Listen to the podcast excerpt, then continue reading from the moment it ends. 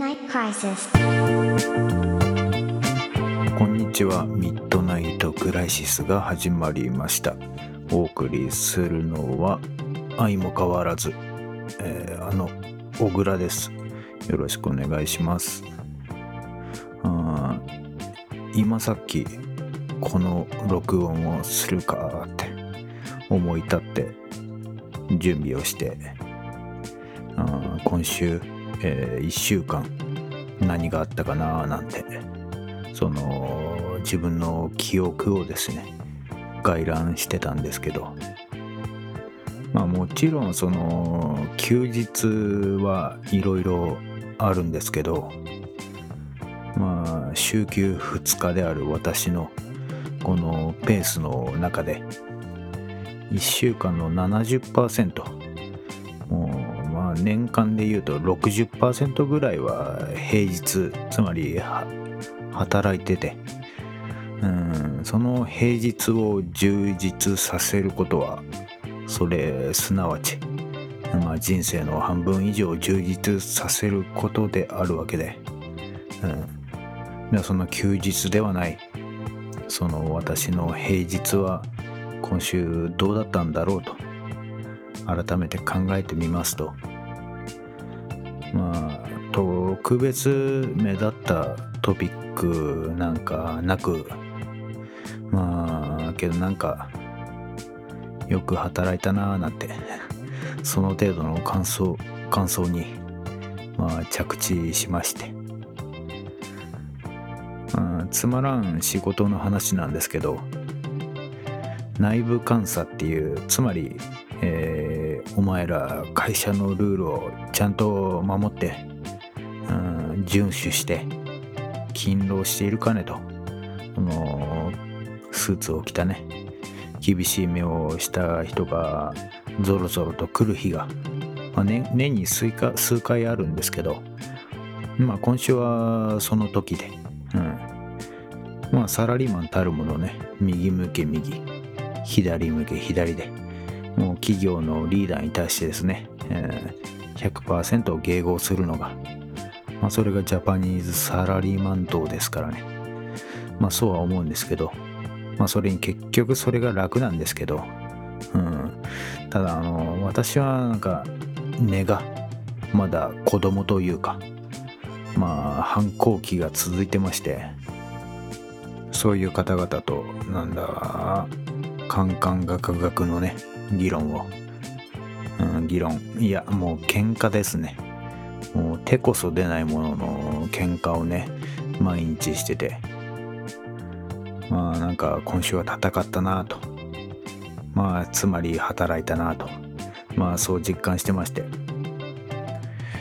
争いは良くないと、うん、みんな仲良く。手をつないでね。人を否定してはいけないと。協調性。社会性みたいな。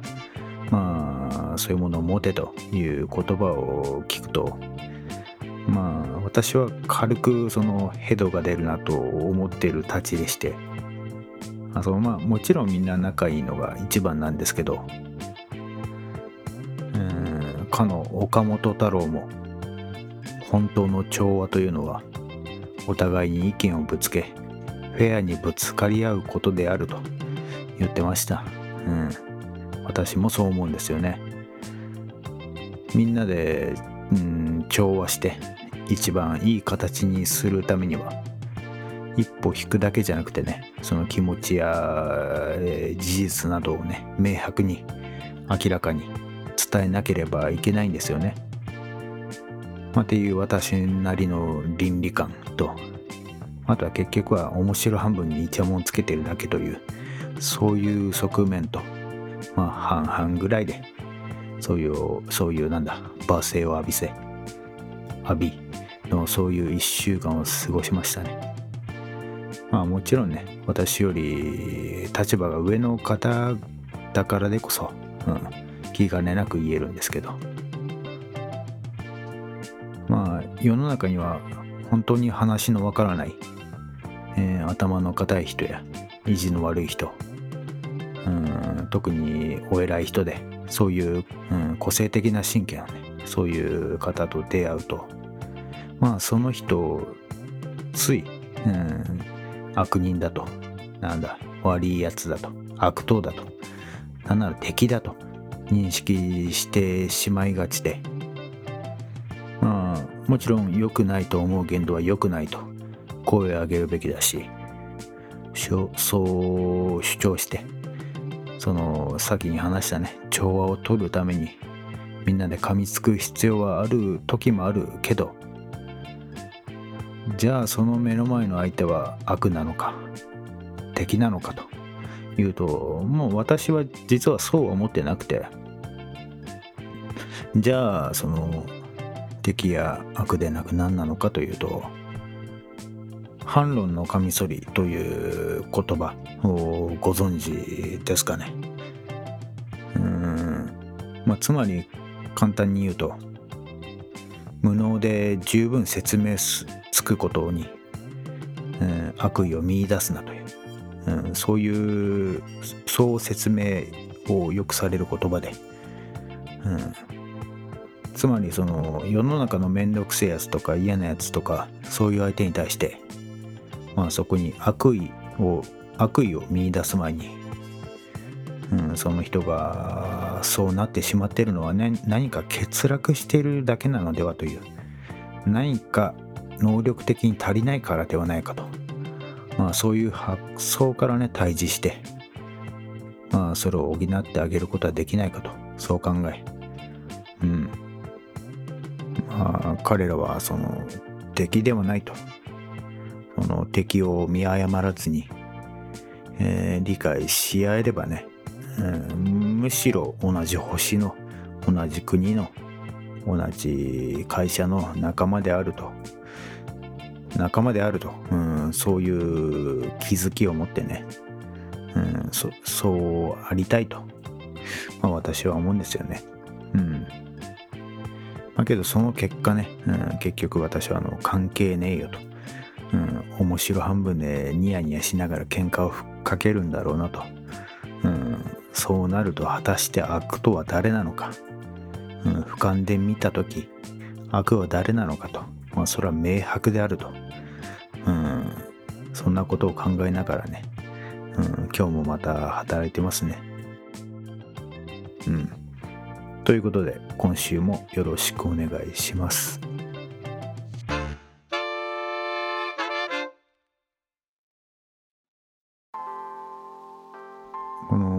土曜日、うん、何しようかって息子と話をしてて、う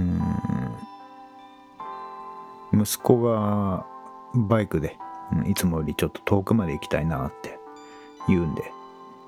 まあ、いろいろ思案した結果、まあ、ちょっくら横浜の方まで行って行くことになりまして、その赤レンガ倉庫ってありますよね。あそこの横に広いバイクのね、うん、パーキングがあるんで、まあ、有名なとこなんですけど、バイク乗りには。でまずはそこを目指して、うん、うん、環状線をね、ひたすら南進しまして、その道中、俺南進してっていうね、その町田光先生の著書のタイトルが頭から離れないんで、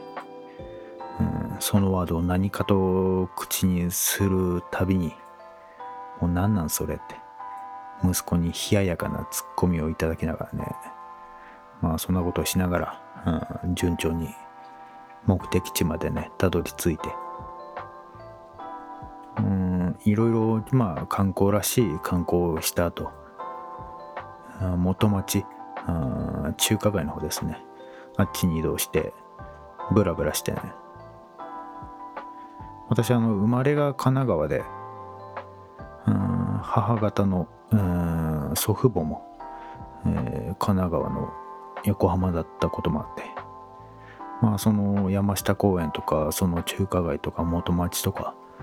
この辺には思い出が多くて、うん、18になった時、えー、祖父に連れられて、うん、ここの店で初めてスーツ作ったんだとか、うん、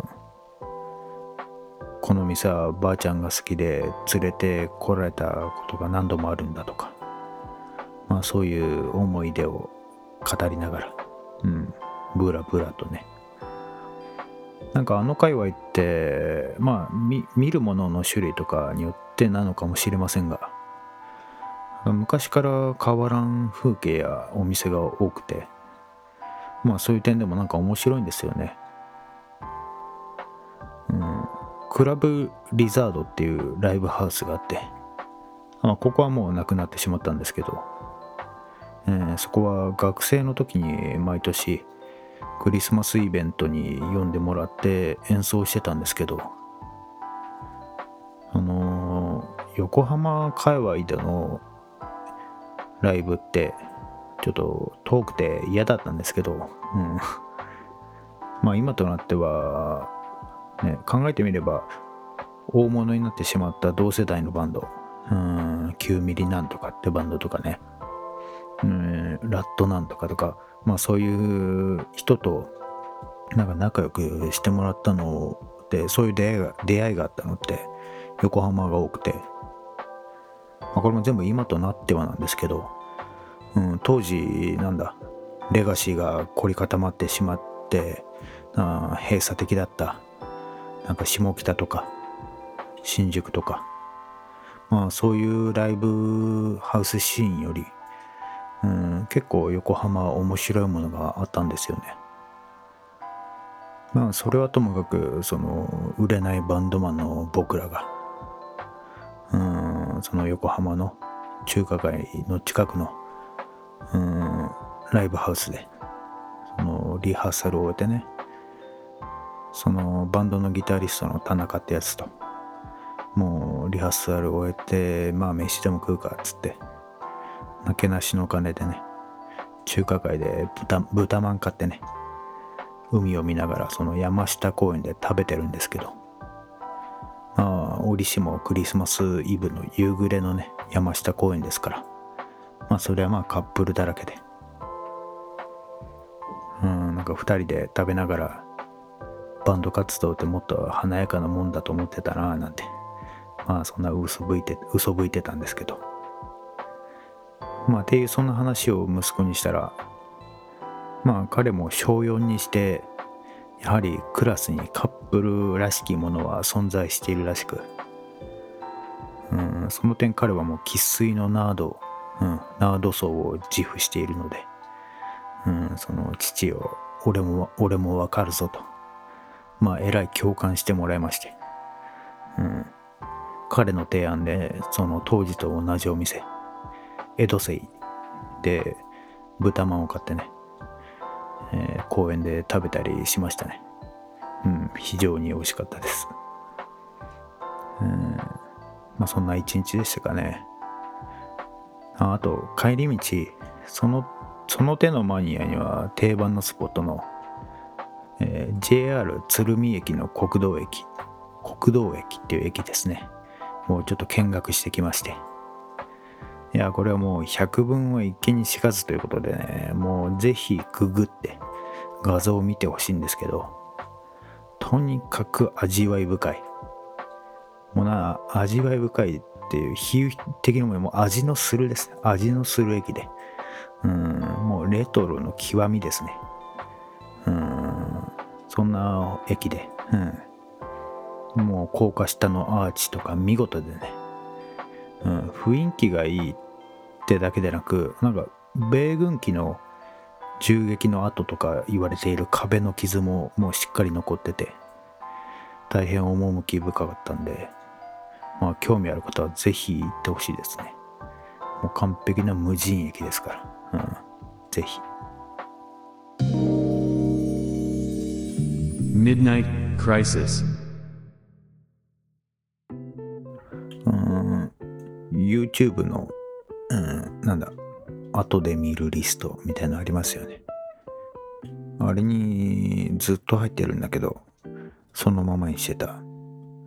なんだいわゆる本でいうとこの積んどくみたいな、まあ、そういう動画がいろいろありまして、うん、その中の一つ全地球史全地球史ですね。アトラスっていう動画。えー、明王大生命学の創生っていうチャンネルが出している。全全地球史アトラスっていう、えー、まあ、コンテンツなんですけど、うんまあ、つまりその地球の誕生からのその歴史をテーマにした、まあ、映像作品でして。これを多分1年越しぐらいに、うん、ようやく視聴しまして。まあなかなか傑作だったんでまあ紹介したくて。うーんそんなそもそもなんでさっさと見てなかったかというといくつか理由がありまして。そのまず長いんですよね。1時間ちょっとあってまあ映画よりかは短いんですけど YouTube で1時間ちょっとっていうのはまあなかなかね長めですよね。タイミングが見つからなかったりして。あとこの手の思考の映像ってなんだ？かなり玉石混交で、うん、めちゃくちゃにいいのもあるんですけど。まあ大半はウィキペディアに書いてあることを斜め読みにして動画にま動画にまとめましたみたいな。宇宙やべえみたいな。でけえみたいな。もうそういう雑 YouTube 的なものが多くて。まあそういうのはちょっと辟易してしまうので。なんとなく期待値を高く持っててなくて遠ざけてしまっていたみたいなところもあって。あとこの手の宇宙や星の誕生をテーマにした話ってなんか気がついたら宗教的な宗教的なじゃなくても宗教の話になってるものってすごく多いんですよね。もちろんそこに悪意はないんでしょうけどこちらとしてはあの単純に学術的なドライな説明を聞きたいのになんだか恣意的になんだウェットななんか荘厳なオーマイゴッドな話につなげられてもなんかこんなはずじゃってなるんですよね。うんどうやったって。なんだ例えば親子2代で切り盛りしているうどん屋さんのドキュメンタリーとかを見てたつもりがいつの間にか健康食品の宣伝になってた時のあの感じですよね。そういうことが結構宇宙ものには多いんですよね。でまあ結論から言うと結論から言うとその勘繰りは、まあ、全てキーウでして、うん、この全地球史アトラスは、まあ、すごくドライな、うん、解説解説をしっかりしてくれるタイプの、うん、映像で非常に良かったんですよね。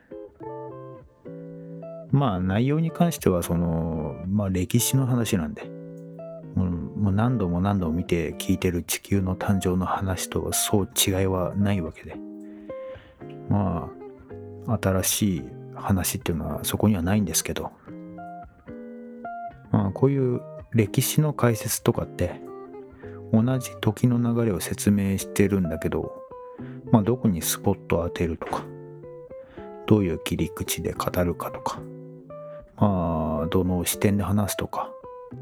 そういうことでうん、すごく面白さが違くて、まあ、古典落語的な面白みがそこにありまして、で、さらにそれでいて、うん、映像がとてもよくできていて、まあ、なんだ、言葉、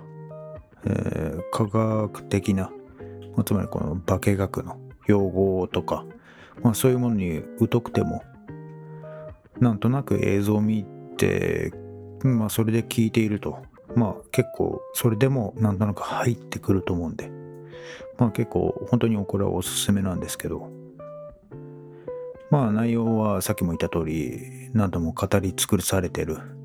地球の歴史の話なんですけど、うんこの映像の良さからか没入しやすかったので、うんまあ、そこからなのか、うん、考え込むこともいくつかあって、この45、6年の、いや45、6億年の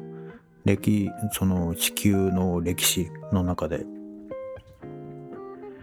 まあ、6億年近く前にまあなんとなく想像する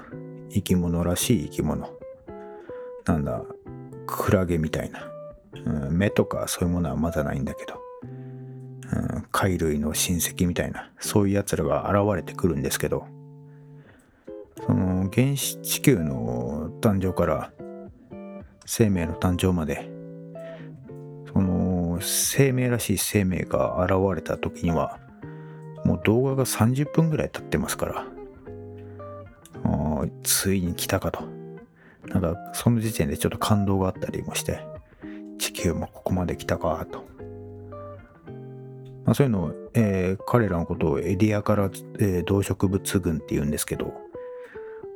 その滑稽とも言える程度の動物が直接的ではないものの、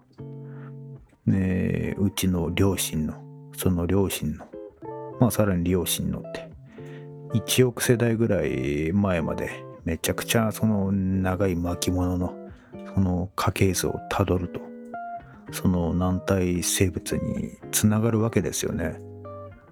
うん、そんな猿程度ならなんだひひひひひじいちゃんって。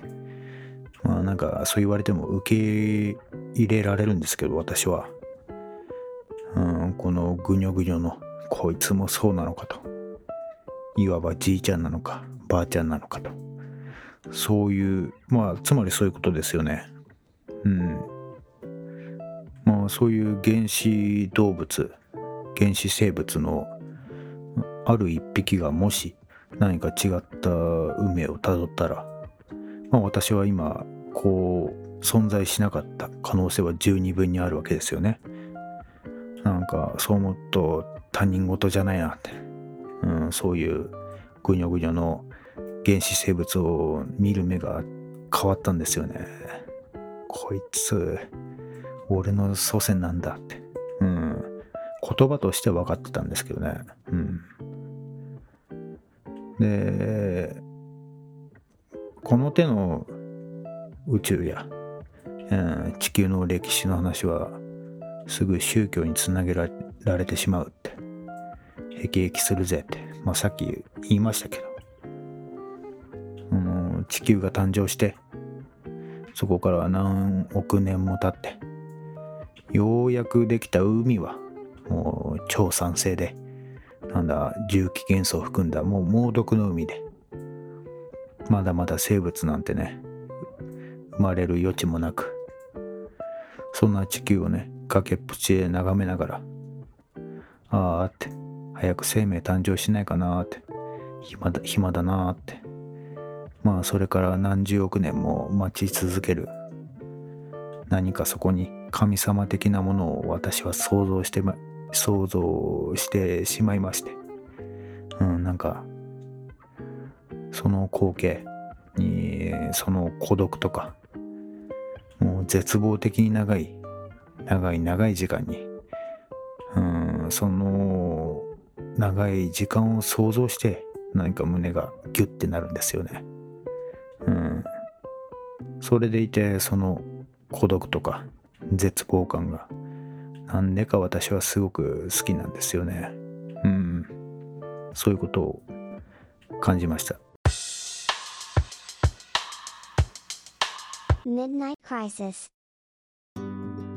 そういえばあの先週の日曜日で私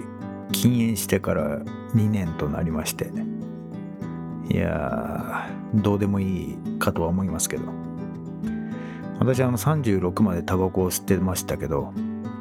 うん、計算するとこの人生の3分の2を喫煙者してましたからね、うん、やめてから健康がどうこうとか、まあ、そういう実感は一つもないんですけど。まあけどなんか生活の大きな縛りが一つ消えた解放感みたいのはすごく強くて。タバコっていう荷物そのものが減ったし、うん、タバコを買うという用事が減ったし喫煙所に行かなくていいし喫煙所を探さなくていいしもう禁煙席でいいしっていうその生活がシンプルになった感じがしてすごく気持ちいいんですよねなんか喫煙所のコミュニケーションがどうこうとか、まあ、タバコのロマンがどうこうとか、まあ、そういうものは最初から興味なかったんで、まあ、失ったと感じるものも特になく、うん。まあ、だから別に禁煙についてこの人々に啓蒙しようとか、まあそういう示唆するような気持ちはないんですけど、うん、そういうつもりはなくただこのつくづくタバコについてはいまだにやめられて嬉しいっていう気持ちがあるんですよね。うん、そんなこと思いましたね。まあということで、えー、最後までご視聴ありがとうございます。番組へのご感想、ご意見など、エピソード概要欄にあるリンクからお問い合わせフォームまでお気軽にお送りください。来週は祝日もあるんで、なんかいろいろやるのかな。ではまた来週。